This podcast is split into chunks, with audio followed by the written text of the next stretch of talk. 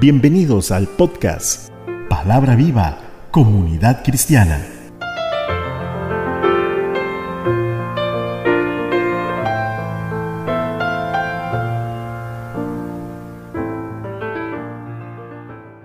Siempre es mi deseo presentarte un mensaje de poder que te permite realizar cambios y que te ayuden a comprender el plan y propósito de Dios. Que el Espíritu derrame sobre nosotros sabiduría y entendimiento para conocer bien de tu palabra, Señor, y así poderla poner por obra. Todo esto lo pedimos en el nombre de Jesucristo nuestro Señor. Amén. Nuestro tema de hoy. Vete a la casa del alfarero. Jeremías 18.2 nos presenta este versículo. Levántate y vete a casa del alfarero y allí te haré oír mis palabras. Cada uno de nosotros como hijos de Dios deberíamos estar visitando constantemente la casa del alfarero.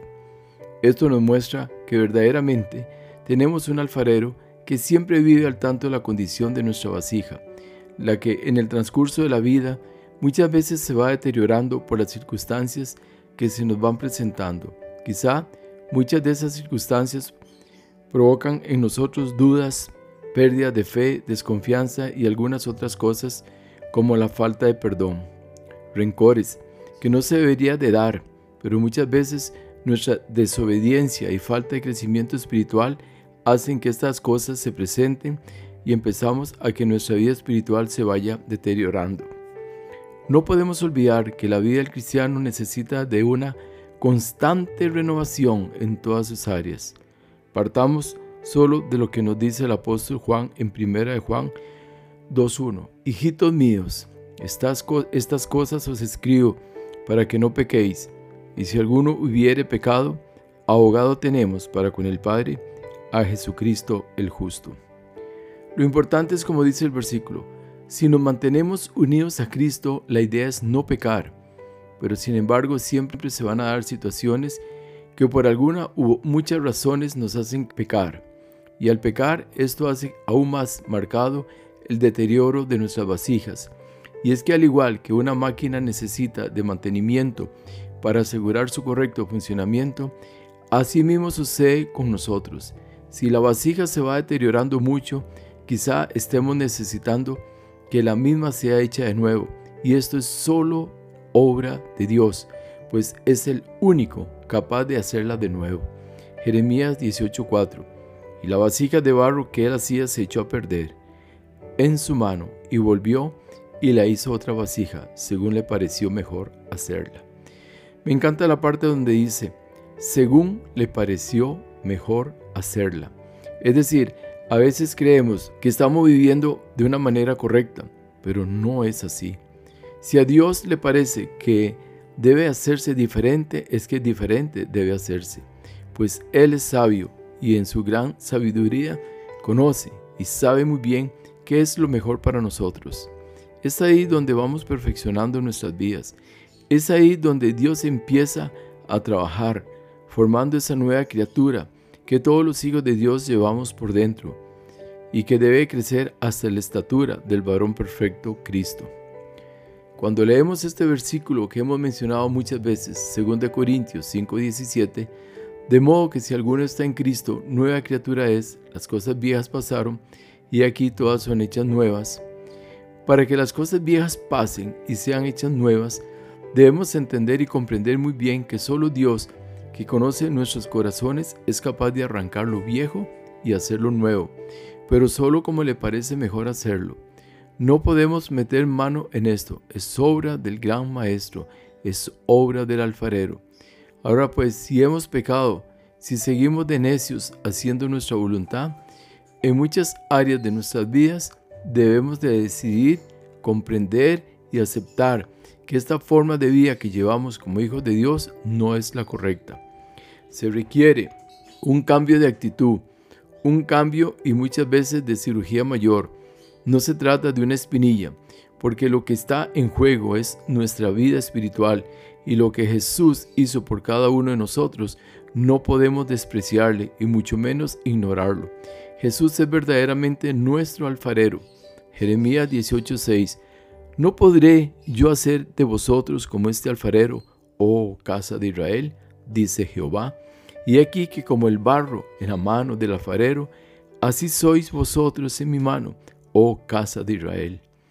No podemos olvidar que somos barro y que estamos en las manos de Dios, el cual dice, Isaías 45:9, ay del que pleitea con su hacedor, el tiesto con los tiestos de la tierra. Dirá el barro al que lo labra, ¿qué haces? Oh, tu obra no tiene manos. Por lo que nunca podremos contender contra nuestro Hacedor, pues Él es fiel y verdadero. Y Él es el que hace en nosotros lo que tenga que hacer y no somos nosotros los que decimos, ¿por qué me hiciste así?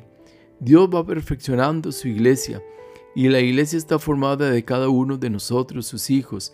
Y la iglesia debe ser presentada, Efesios 5:27, a fin de presentársela a sí mismo, una iglesia gloriosa, que no tuviese mancha, ni arruga, ni cosa semejante, sino que fuese santa y sin mancha. Y para esto es necesario que el alfarero trabaje en cada uno de nosotros. Y a pesar que Dios nos tiene en gran estima, no podemos olvidar lo que somos cada uno de nosotros en sus divinas manos. Lamentaciones 4.2 lo recuerda. Dice, los hijos de Sión, preciados y estimados más que el oro puro. Pero aún dice, cómo son tenidos por vasijas de barro, obra de manos de alfarero.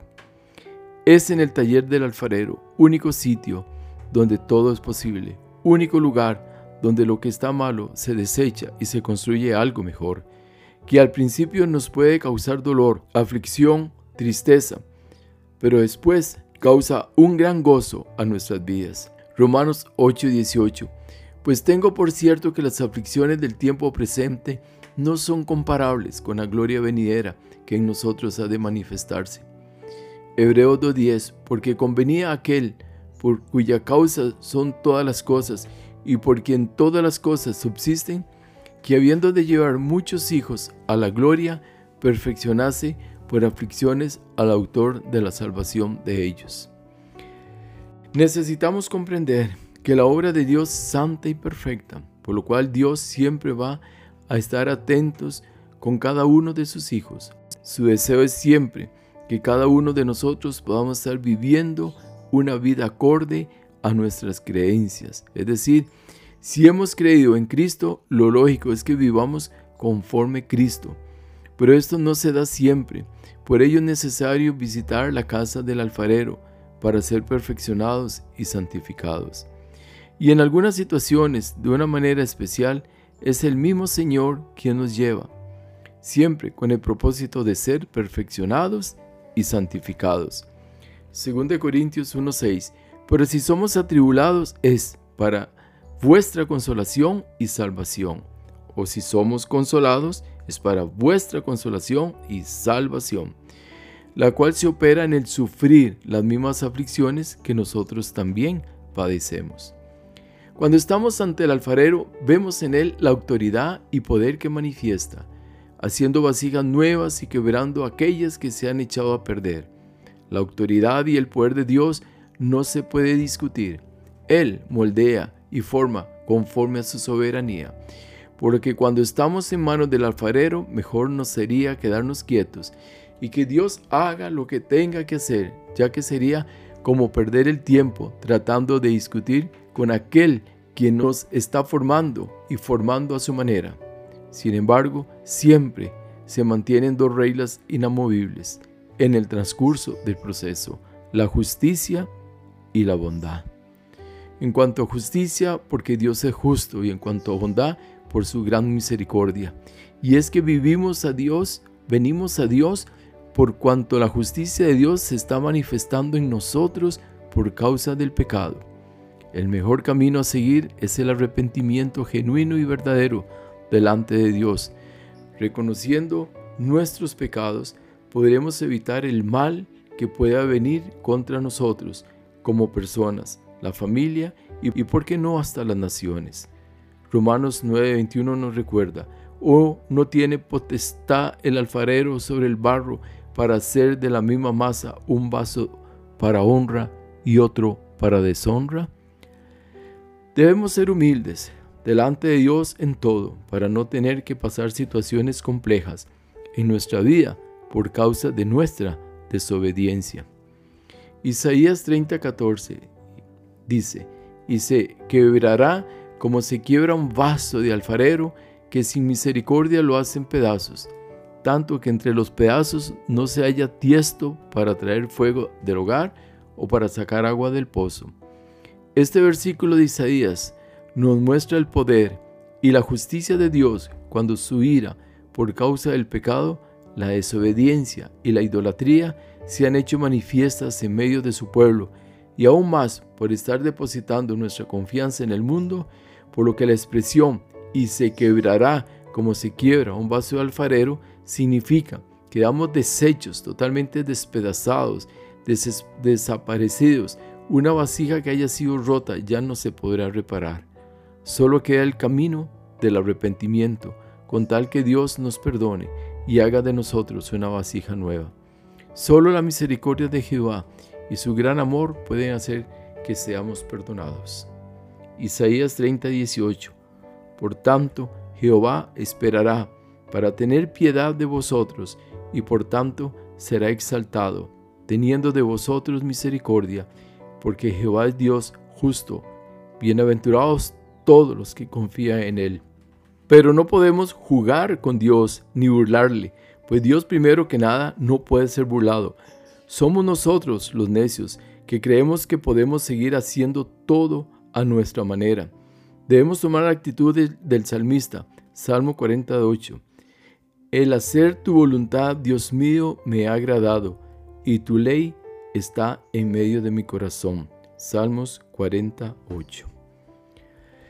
Las calamidades pueden soportarse si Dios nos sonríe cuando estamos sometidos a Él, pero si está descontento y niega su ayuda, entonces estamos como perdidos.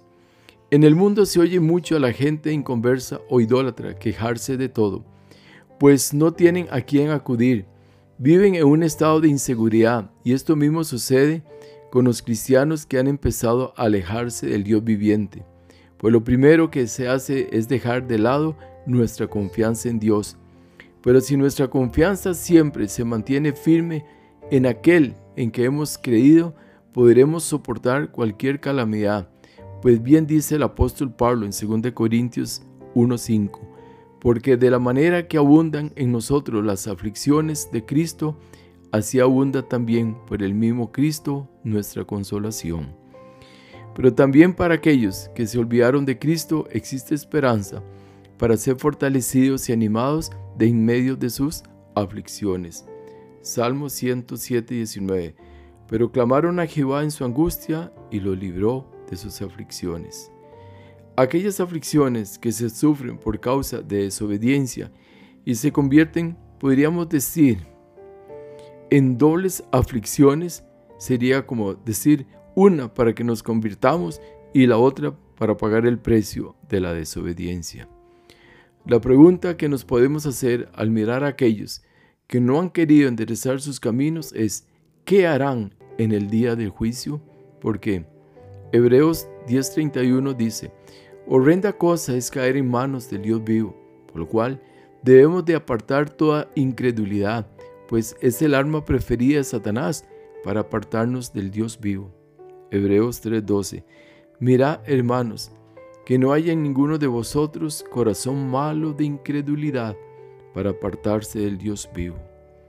Cuando se llama al arrepentimiento, siempre existen mil y una excusa contra aquel o aquellos que estén haciendo este llamado. La idea es hacer todo lo posible, inventar cualquier cosa con tal de no aceptar el llamado. Así tratan los pecadores con el gran intercesor Jesucristo, crucificándolo de nuevo y hablando contra él en la tierra mientras su sangre habla por ellos en el cielo. Nuestro deber es llamar al arrepentimiento. Así cumplimos con el mandato divino.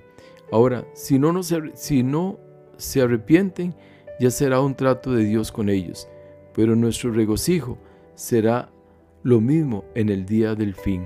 Es decir, nosotros cumplimos y si alguien no nos escucha, buscaremos a otra persona que escuche, pero no puede ser motivo de perder el gozo para seguirle sirviendo al Señor. Jeremías 18:20 Se da mal por bien, dice, para, para que se da mal por bien para que hayan cavado hoyo a mi alma. Acuérdate que me puse delante de ti para hablar bien por ellos, para apartar de ellos tu ira. Pero sin embargo, aún así, Jeremías fue grandemente maltratado por el pueblo porque el pueblo no le escuchaba. No olvides que Dios te ama, que su deseo es que te vuelvas a Él para que el Señor te convierta en una vasija nueva, en una nueva criatura, para que seas librado de la muerte eterna y así puedas empezar a vivir una nueva vida en Cristo Jesús. Amén. Oramos. Señor Dios Todopoderoso, sabemos que tu soberanía sobrepasa todo nuestro entendimiento.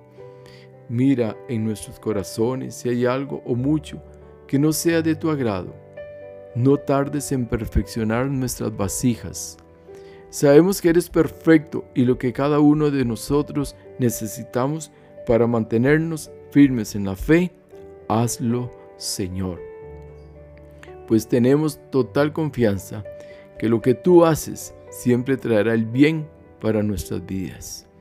Todo esto te lo pido, Padre, en el nombre que es sobre todo nombre, en el nombre de Jesucristo. Amén. Les habló su amigo y servidor José Alberto Delgado desde el hermoso Valle Santa María de Ota, San José, Costa Rica.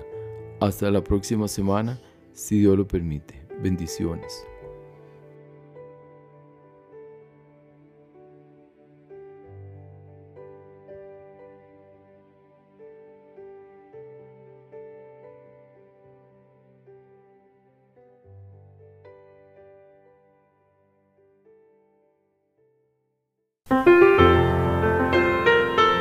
Muchas gracias por escuchar.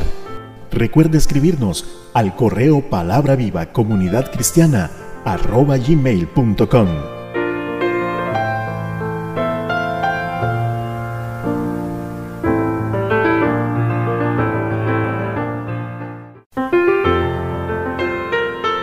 Palabra viva comunidad cristiana. Todos los derechos reservados.